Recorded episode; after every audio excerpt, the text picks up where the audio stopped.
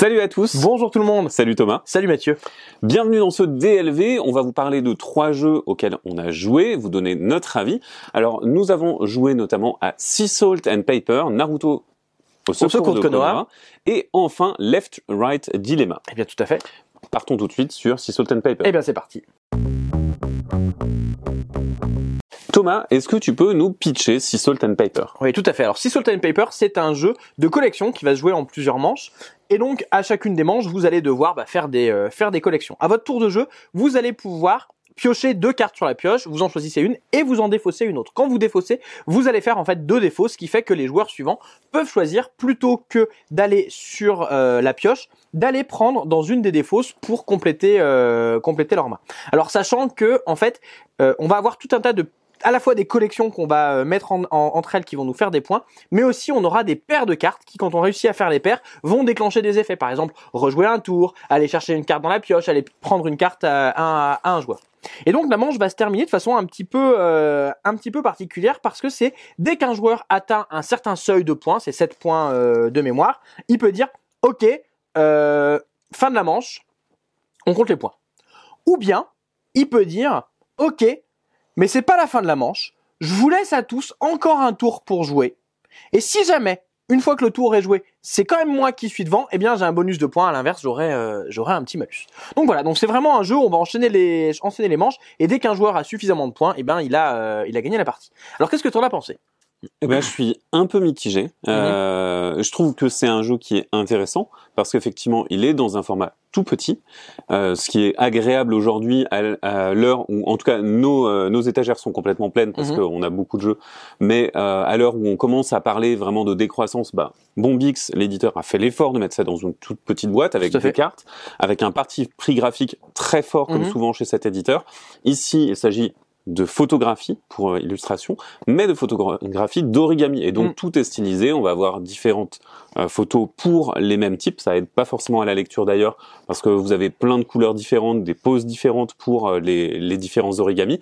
Mais en tout cas, on ressort un, un feeling très très différent et très agréable et très accessible à la fois. Qui, qui est vraiment la marque de fabrique de l'éditeur. À chaque fois que chaque fois qu'ils sortent un jeu, moi je, je sais que je guette parce que il y a toujours un truc qui me fait, euh, j'ai envie de jouer, quoi. Le matériel me donne envie. Il y a toujours quelque chose. Alors, il y a des parties pris que certains apprécient moins que d'autres. Mhm. Je pense à Imaginarium, par exemple, qui déplaît fortement à certains joueurs parce que c'est des photomontages qui sont monstrueux et du coup, ben, ça fait peur, c'est pas agréable, ça grince un petit peu.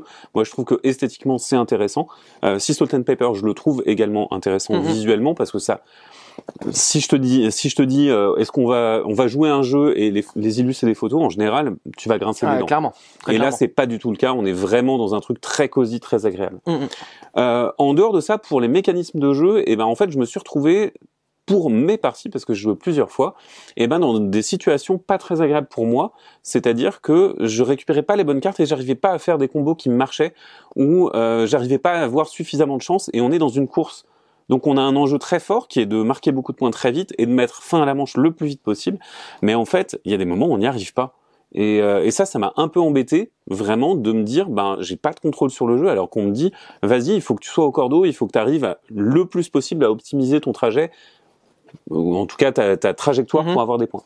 D'accord. Alors c'est marrant parce que moi on est on est autant le jeu quand j'ai quand, quand je l'ai vu, j'ai vu l'illustration, je fais ah super, j'ai envie de jouer. Après on m'a expliqué, on m'a dit c'est un jeu de collection et j'ai dit ah bah non parce que ça c'est un truc qui me qui me plaît pas hmm. du tout. Et alors j'ai pas du tout ce ce, ce sentiment là moi au contraire comme c'est on dit que c'est un jeu de collection mais c'est presque plus un jeu de combo en fait. Parce que as, quand t'as une collection de trois cartes t'es le roi du pétrole. T'as, clairement, t'as, t'as, gagné ta manche. On est plutôt sur, tiens, je vais avoir deux cartes qui vont marcher entre elles, soit je vais avoir mon effet, soit elles vont me faire, euh, elles vont me faire un petit peu de points. Et du coup, j'ai trouvé ça assez agréable parce que euh, ah bah tiens, j'ai ma petite combinaison qui me déclenche, euh, qui me déclenche mon effet et je repars sur autre chose. Hmm. C'est ça qui est intéressant. Souvent, moi, les jeux de combinaison, je trouve, bah, t'es, parti dans une voie et tu restes un petit peu dans cette voie pour, pour le reste de la partie. Alors que là, dans une même manche, bah, il y a ces rebondissements de dire, bah, tiens, là, j'étais plutôt parti, je suis plutôt en train de chercher euh, des poissons, mais en chemin, il se trouve que j'ai récupéré des crabes, et bah, maintenant, je vais repartir sur les crabes parce que c'est ça qui m'a, qui m'a gêné. Et c'est vrai que moi, j'ai jamais eu cette situation que toi, t'as rencontré de, bah, il y a rien qui m'intéresse. À chaque fois, j'étais là, bah, ok, bah, les deux piles de défauts qui, qui sont là euh, m'intéressent peut-être pas, bah on va piocher dans la, on va mettre dans la pioche.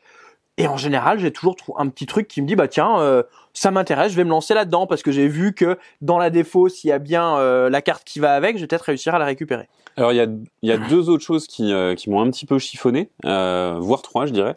Euh, la première c'est les, euh, les défausses justement parce qu'en fait tu les vois et le jeu va te dire bah tu as des crabes pour récupérer des cartes dans une des défausses, mais t'as pas le droit de consulter les défausses avant. Tu dois faire l'exercice de mémoire Mhm. en plus de d'avoir cette collection, cette course.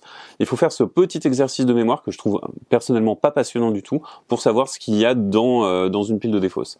Ouais, mais pour moi, c'est tu. euh, Mais par contre, je comprends pourquoi c'est là, parce que ça coupe du temps de, de chercher dans une défausse. Au pire, tu te souviens pas, tu prends une défausse et c'est pas Ouais, mais moi c'était plutôt sur le côté de me dire ah bah de toute, enfin tu vois, quand il y a des cartes qui s'intéressent, tu les vois passer et tu te rappelles où elles sont en fait. Moi je me rappelais pas de toutes les défauts, je me rappelais juste de dire tiens celle-là elle m'intéresse parce que je sais que là-dedans il y a ce que je veux euh, aller Mhm. chercher. Donc j'ai pas besoin de tout me rappeler. Le truc, c'est que quand t'as pas de crabe en main, parce qu'il en faut deux pour déclencher ce pouvoir, et ben tu vas ne pas prêter autant attention Ça, aux. Ça, Et du vrai. coup, euh, quand euh, tu, te, tu te retrouves finalement avec deux crabes en fin de partie, et ben tu te dis ah ouais les défausses elles sont grosses. Où, où est-ce qui m'intéresse? Alors t'as plus de chances Mm. statistiquement euh, que ce que ce qui t'intéresse soit dans une défausse, mais n'empêche que c'est pas si agréable que ça. Mhm. Euh, L'autre chose, c'est euh, les sirènes. Mhm. Et euh, donc les sirènes, ce sont des cartes qui vont vous faire marquer des points sur des couleurs. Parce que les cartes ont des fonds de couleurs, et donc vous allez avoir la possibilité de marquer des points de façon alternative. C'est des cartes vraiment très fortes, qui créent des véritables nœuds d'interaction dans le jeu. C'est intéressant d'avoir ces cartes qui polarisent le jeu. Maintenant, est-ce qu'elles sont trop fortes? Eh ben, peut-être que oui, elles sont pas tellement contrebalancées.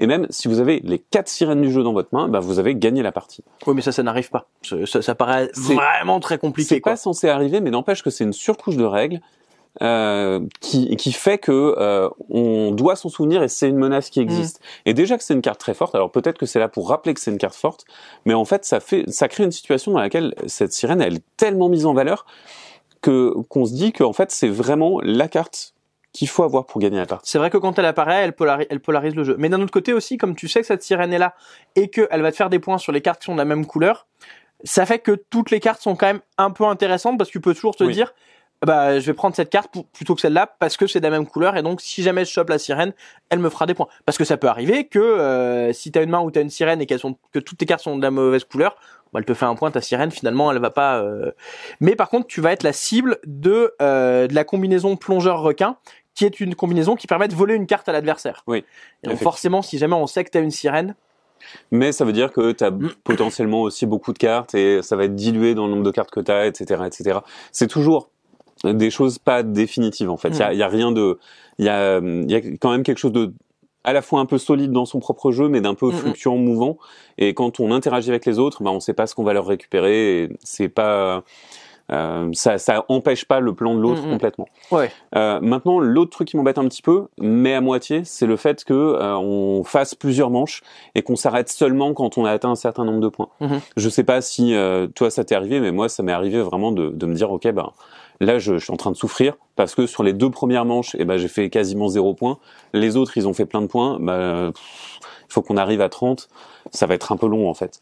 Alors moi, pas du tout, et parce que ça me paraît complètement nécessaire par rapport à cette mécanique qui me plaît beaucoup, alors que je l'ai pas, euh, que je l'ai pas vraiment utilisée en fait. C'est cette mécanique de soit je mets fin à la manche maintenant parce que je sais que j'ai mes points, je suis tranquille, soit allez, je tente le coup. Là, je suis tellement sûr de mon coup que je vais avoir plus de points parce que je vais laisser les autres euh, jouer un tour.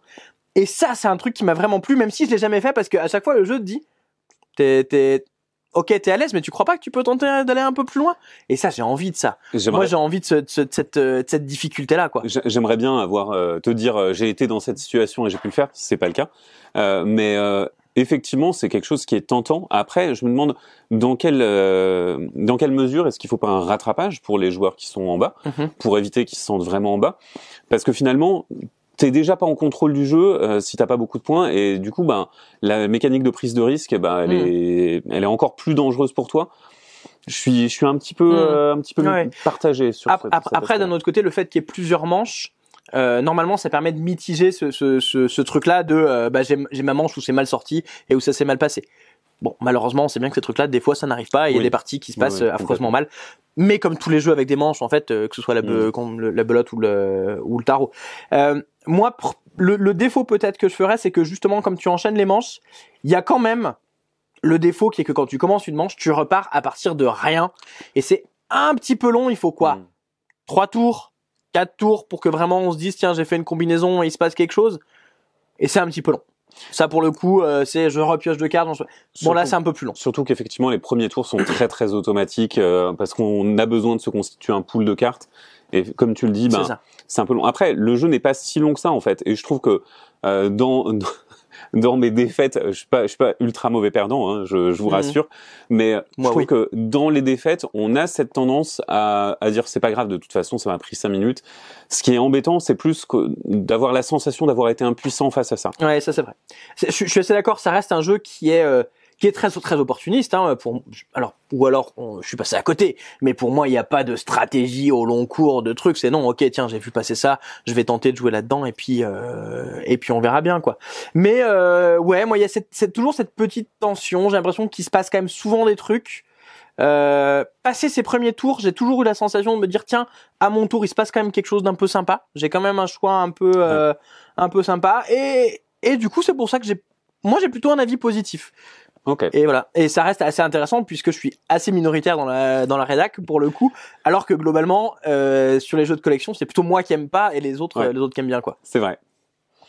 Voilà. Écoute, je pense qu'on a donné notre avis sur euh. Sea Salt and Paper. On va passer au deuxième jeu Mhm. qui est Naruto au secours de Konoha. On ne se trompe à chaque fois. Alors le second jeu dont on va vous parler, c'est Naruto au secours de Konoha. Euh, bah écoute, je te laisse euh, en parler. J'étais Très parti bien. pour- J'étais parti pour faire le ludo chrono. Vas-y. Non, mais t'inquiète pas, je vais le faire. Alors, Naruto au secours de Konoha, c'est un jeu coopératif dans l'univers de Naruto, et on va tous avoir une main de cartes, et ces cartes, eh bien, ce sont des ninjas qui vont nous aider à marquer des points, parce qu'il va falloir, falloir réussir des missions, et ces missions, elles vont nous demander un certain nombre de points autour de la table, et on va se faire passer simultanément une carte de notre, de notre main, et donc on va passer une carte au joueur suivant. Et un peu à la manière d'un Fantasy Realms, on va essayer de se constituer une main qui vaut le plus de points possible en essayant d'avantager aussi les voisins à qui on donne des cartes. Bien entendu, il y a beaucoup de synergies, beaucoup de combinaisons qui sont positives mais aussi négatives. Il y a des cartes qui vont nullifier votre scoring, d'autres qui vont vous faire des points négatifs, les ennemis. Et donc il va falloir essayer d'avoir des gens qui vont enlever les malus des ennemis, etc., etc. Et donc on va ne pas pouvoir communiquer et on va essayer, eh bien, en se transmettant des cartes, d'avoir le meilleur score possible. C'est un jeu qui est très simple, Mhm. très accessible. Du coup, je pense qu'en ça, il sera plutôt bien ciblé vis-à-vis de la licence.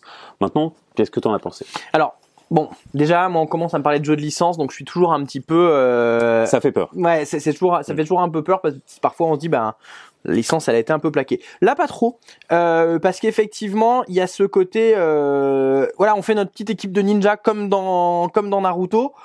On retrouve les personnages de l'anime où on est content, ça a du sens. Pourquoi on les on les met en- entre eux? Bah ça a du sens. Bah si on ça, met euh, voilà. ça raconte une petite histoire. Voilà, si on met Naruto avec euh, avec Sakura et avec Sasuke, bah forcément euh, ça se passe plus ou moins bien d'ailleurs finalement puisque leurs interactions sont un peu plus complexes que ça. Donc c'est c'est assez malin. Donc il y a il y a ce petit côté là qui euh, qui m'a plu. Après, on en a un petit peu parlé. euh, il m'a manqué un petit quelque chose dans le jeu. Euh, au moment de choisir la carte que j'allais euh, que j'allais passer. Est-ce que c'est la communication? Eh ben un peu, je Ouais. pense, un petit peu. C'est vrai que en fait le, le fait de pas pouvoir communiquer, vu que la seule chose qu'on doit faire, bah, c'est se transmettre des cartes. euh, pour optimiser, il faudrait qu'on puisse communiquer. Et le jeu nous dit non mais ne communiquez pas, euh, échangez-vous juste des cartes et faites comprendre euh, ce que ce dont vous avez besoin. Sauf qu'on transmet une carte à quelqu'un d'autre, au- à notre voisin, et on reçoit une carte de notre autre voisin. Du coup, on communique que dans un sens. Mm, on n'a mm, pas mm, de mm, communication dans les deux sens. Et c'est peut-être ça qui est problématique aussi, euh, bah, c'est que finalement, on interagit vraiment que circulairement, et donc on n'a pas la possibilité bah, de revenir un peu. Ouais, parce que c'est une sensation qui est, qui est agréable quand même. Hein. C'est ce côté de, euh, ok, bah là, cette carte-là, elle me sert à rien, je peux la donner, mais il y a aussi un côté, ouais, alors cette carte-là, elle me sert à rien, mais en fait, elle est même négative. Est-ce qu'elle va aider euh, mon partenaire? Mm. Ou on peut se dire, bah tiens, je vais passer cette carte avant, euh, je peux lui passer l'autre qui va euh, qui va comboter, mais je sais pas du tout s'il l'a fait passer. Et autant le choix m'intéresse, j'aime bien ce, ce- cette alternative de, il faut que je m'aide, mais il faut que j'aide mon partenaire, et ça c'est bien mais j'ai eu l'impression de le faire trop dans le vide. Ouais. J'ai pas d'éléments pour m'appuyer, pour me dire là, voilà, c'est, c'est, je suis censé l'aider, mais en réalité, je lui la donne et puis je prie, euh, je prie un petit peu quoi. Donc c'est Ouais. ça le, ça a été ça la difficulté pour moi. En, en fait, je trouve que vis-à-vis, tu vois, par exemple, de, du jeu dont c'est inspiré, je pense qu'on peut le dire, Fantasy Realms, euh, où on est dans le compétitif. Dans Fantasy Realms, les combinaisons, elles sont véritablement, elles cassent le jeu. Euh, dans la plupart des jeux, on va avoir une variance Mhm, de score entre euh, euh, 70 et 80 points. Dans Fantasy Realms, c'est entre 40 points et 320. Mm. Euh, J'exagère un petit peu, mais c'est presque ça. Et, euh, et au final, on a quand même euh, ici des cartes qui se ressemblent peut-être un peu trop, qui sont trop homogènes. Et peut-être qu'elles, si elles avaient un petit peu plus de, un, un petit peu plus de contraste, eh ben, on arriverait à créer des combinaisons ou en tout cas à se Mm. débarrasser de choses un petit peu Mm. plus déterminantes pour nous. Peut-être. Et peut-être que c'est ça qui, qui ferait mieux marcher le truc, mais ce serait moins accessible. Et ouais, et puis c'est tout à fait. Et puis bon, il y a quand même quelque chose aussi qui est à dire, c'est que d'une part, je n'ai pas la moindre idée de comment on pourrait rajouter une, une touche de communication sans que ce soit beaucoup trop. Oui. Parce que il y a cet écueil-là quand même, c'est que euh, si tu donnes trop d'informations, le jeu perd également complètement son intérêt. Oui. Et il y a autre chose, c'est qu'on dit qu'il n'y a pas de communication. C'est pas exactement vrai. Il y a quand même une phase qui est, une fois qu'on a donné la première carte, on va tous pouvoir dire, bah mon équipe, elle est plutôt faible, plutôt forte, plutôt très forte. Mm. Et en fait, quand même, c'est là où on peut se dire, attends, moi j'ai une équipe qui est super forte, mon voisin a une équipe qui est pas assez forte, peut-être que je peux me permettre de, de l'aider ou euh, voilà, truc, voilà. ou, ou à l'inverse, Putain, moi mon équipe est très faible parce que j'ai un ennemi. À côté, il est très costaud. Bah peut-être que je vais lui faire passer et que ça va euh, et que ça va l'aider. Donc c'est pas complètement vrai qu'il n'y a pas de communication, mais ça reste euh, diffus quoi. Ça reste très diffus et très compliqué de mettre en œuvre une stratégie à partir de juste cette information-là. Mm, mm. Et comme tu le dis, en fait, on a l'impression de tâtonner dans le noir ou dans le vide, ce qui est pas exactement agréable. C'est pas. Complètement désagréable non plus de jouer. C'est un, mm. c'est un jeu qui se joue très bien. Mhm. euh, c'est assez léger. On, on, on a rigolé quand même parce que euh, bah, justement les petites histoires entre les personnages marchent bien. Elles Mhm. racontent la Tout licence. à fait. Euh, alors moi j'avais une crainte, on en a parlé un petit peu avant la vidéo, c'est que euh, ce soit une licence un peu vieillissante parce que bah, Naruto ça fait quand même un certain nombre d'années que c'est là et que ça soit ça touche un public comme euh, comme nous les trentenaires, quarantenaires. Euh, et euh, au final, vous m'avez dit ah mais non, euh, les neveux de 15 ans ils lisent, euh, Ils ont lisent dans Naruto. Ouais, ouais. du coup ok. Ah, mais j'avais peur que ça devienne un petit peu comme euh, comme. Musclor ou, euh, ou même Batman, tu vois. le troll. Oh, le troll. Euh, ouais, alors c'est important ce que tu dis parce que c'est vrai que là, les retours qu'on a fait euh, restent des retours peut-être de gens qui sont encore une fois pas forcément le public parce qu'on reste sur un jeu Ouais. qui se joue quand même très vite, qui est super accessible. On retrouve cet univers sympa, on est content, on est content quand on a fait nos combinaisons. Quand j'ai mis euh, quand j'ai mis Kiba et Akamaru, j'étais eh, ouais super, j'ai mon euh, j'ai mon duo, je suis super content. Euh, donc il y a, il y a quand même un, un, un jeu hyper immédiat, hyper euh, hyper euh, euh, rapide. On n'en fera pas 20 parties parce que c'est vrai que les manches vont un petit peu se se ressembler. hein, Il y a pas grand Ça chose. se ressemble beaucoup. Il y, a- il y a rien qui va Mm. changer une manche, une manche à une autre, et finalement pas grand chose aussi du, d'une manche d'une partie à la manche de la partie suivante. Mais euh, voilà, on est sur sur un sur un jeu très familial. On va pouvoir jouer, euh, on va pouvoir jouer avec toute la famille. Bon, euh, voilà, je pense que dans ce dans ce cadre-là, pour moi, il va Oui, ça marche. il, il va plaire. Ça voilà, il, fonctionne, ouais. il, il- Mm. il va il va plaire. Il faut voilà. Nous, on a été peut-être un peu frustrés par ce ce petit manque de contrôle, mais mais pour d'autres euh, d'autres personnes qui qui ont pas envie de se prendre la tête. Pour d'autres publics, c'est probablement très bien. Voilà, c'est ça. Et qui, qui Mm. ont juste envie de la sensation de tiens, j'ai reçu une bonne carte et je suis content, ou mince, j'ai reçu une mauvaise carte et je suis pas bien et je vais gronder, euh, je vais gronder mon grand frère ou ma grande sœur parce qu'elle m'a passé la mauvaise carte. Mais en fait, euh, voilà, on, on- on reste sur ce sur ces ambiances là, euh, euh, sans beaucoup d'enjeux, mais où on passe un bon moment finalement. Eh ben écoute, je te propose qu'on passe sans embâge Tout à fait, au troisième jeu. sans Left- embâge. Sans embâge, exactement. Left Right Dilemma. Et bien c'est parti. Thomas, tu vas nous présenter Left Right Dilemma. Ouais, alors Left Right Dilemma, c'est un jeu d'ambiance, hein, on peut le dire très simplement, où en fait, à chaque tour, ce qu'on va faire, c'est qu'on va avoir euh, une série de, de petits euh, dilemmes. Alors je vous fais un dilemme qui est pas dedans. Euh, Est-ce que on préfère euh, à gauche le poisson, à droite la viande? Bon, on va avoir un dilemme comme ça qui va nous amener en fonction du choix sur deux autres dilemmes, qui vont nous amener sur deux autres dilemmes et qui vont nous arriver donc sur trois cases d'arrivée possibles. Et donc le joueur dont c'est le tour va regarder ces dilemmes et il va dire bah en fait en répondant aux questions, moi ça m'amène à la case C, D, E, peu importe. Et les autres joueurs vont devoir essayer de retrouver quelle est la case d'arrivée du joueur en se disant bah tiens Premier dilemme, moi je pense qu'il répond plutôt ça. Deuxième dilemme, je pense qu'il répond plutôt ça, et ainsi de suite. Donc on est vraiment sur ce genre de jeu où on va essayer de répondre à des questions sur euh, les gens qu'on connaît et essayer de quelque part de mesurer à quel point on connaît euh, on connaît bien les autres. Plus on y arrive plus on marque de points. Mais clairement les points je sais je sais même pas comment on les compte. C'est vraiment pas le pas le cœur du jeu. C'est- vraiment l'objet, de l'ambiance. Voilà c'est Mm. un jeu pour euh, pour apprendre à, à se connaître. Euh, on n'a pas joué ensemble. Euh, je sais pas dans Ça- quel Ça aurait pu être je drôle. sais- ça aurait pu être drôle. Je sais pas dans quel cadre t'as joué toi. Euh, j'ai joué avec euh, avec des gens du monde du jeu, avec des boutiquiers, des euh, d'autres journalistes, euh, donc des gens que tu connaissais ou pas? Des gens que je connaissais mais pas forcément de très près. d'accord Et les questions, euh, ça rentrait vraiment dans, dans le dans le vif des choses, dirons-nous. ouais bah je crois que ouais, c'est des c'est des questions grivoises et euh, voire euh, très très impliquantes. Alors il y en a qui le sont moins. Par exemple, euh, est-ce que euh, est-ce que tu euh, t'engueulerais facilement avec ta belle-mère pour ne pas passer un week-end en famille avec ta belle famille?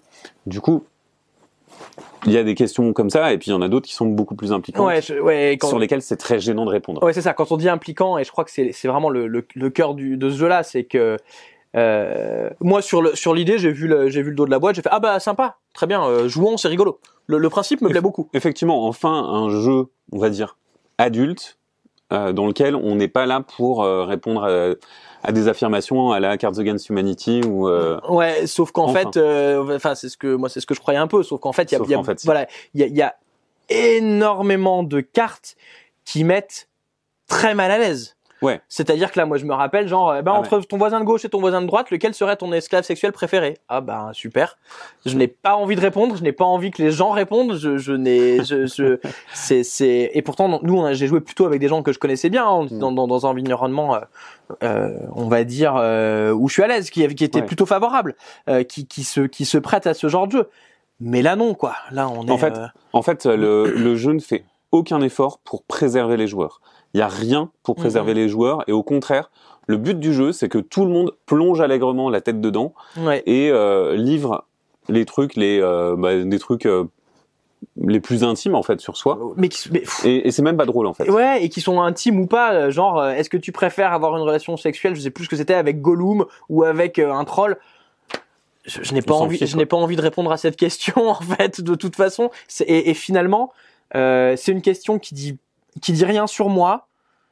Où tu réponds, de toute façon, c'est deux mauvaises réponses. euh, Je réponds, euh, je réponds au hasard. Bah, je me suis pas amusé avec ces, ces questions-là, Mm. quoi.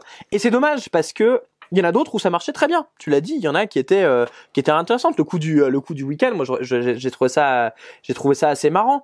Euh, et vraiment c'est dommage que euh, parce qu'en fait il suffit qu'il y en ait une ou deux sur le chemin pour que pour que ça plombe un peu le, le- la manche quoi. Et il y en a toujours une ou deux sur le chemin. Quoi. Oui, oui, et effectivement, euh, je pense que après c'est c'est aussi là pour euh, un public spécifique qui veut ça, qui recherche la provocation.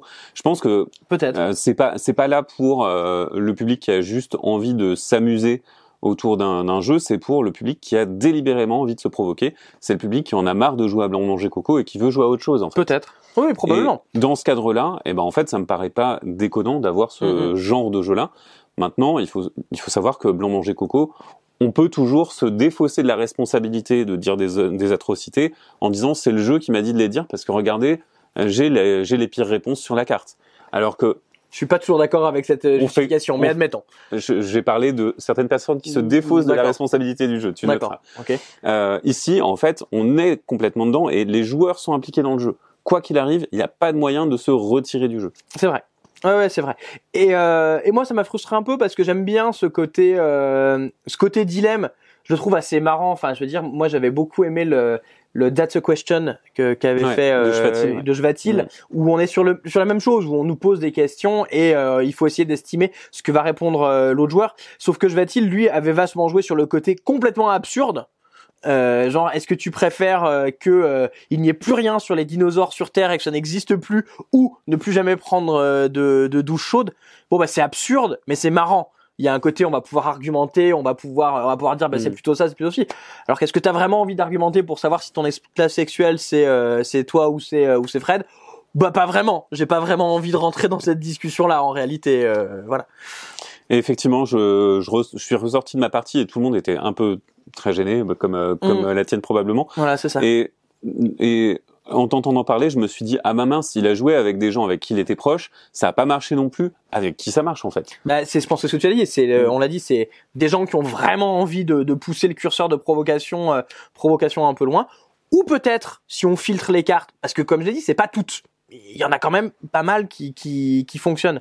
Et donc, peut-être qu'en faisant ça, on arrive à, on arrive à se marrer. Et C'est, voilà, moi, c'est, c'est, je trouve ça, euh, Ah, mais ça m'a frustré parce que j'avais envie de l'aimer ce jeu, quoi. du, du coup, est-ce que euh, est-ce que euh, c'est pas une version plus sage, ça serait pas Funfax, tu vois par exemple, qui est sorti euh, chez Repoprod peut-être, mais qui pour le coup est à l'opposé du spectre et qui m'a paru beaucoup trop sage et qui m'a un peu, euh, Hmm. un petit peu, un petit peu ennuyé. Il y a un autre truc aussi, on a beaucoup parlé du contenu des cartes. Il y a un petit petit point mécanique qui m'avait un petit, qui m'a un petit peu accroché sur le jeu.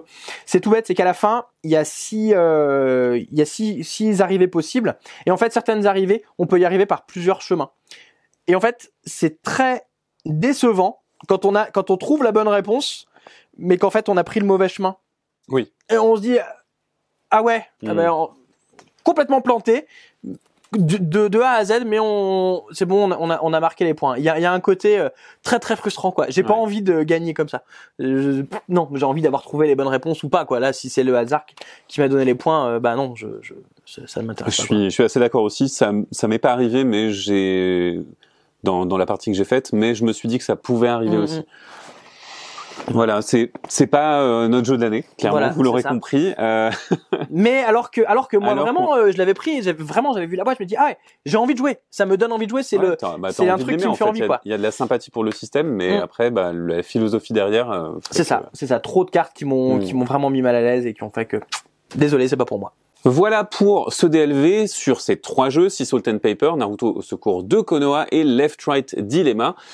N'hésitez pas à nous dire en commentaire votre avis sur ces jeux et également si les jeux avec ce genre de thématique vous plaisent ou non. Et à bientôt sur ludovox.fr. Ciao Ciao.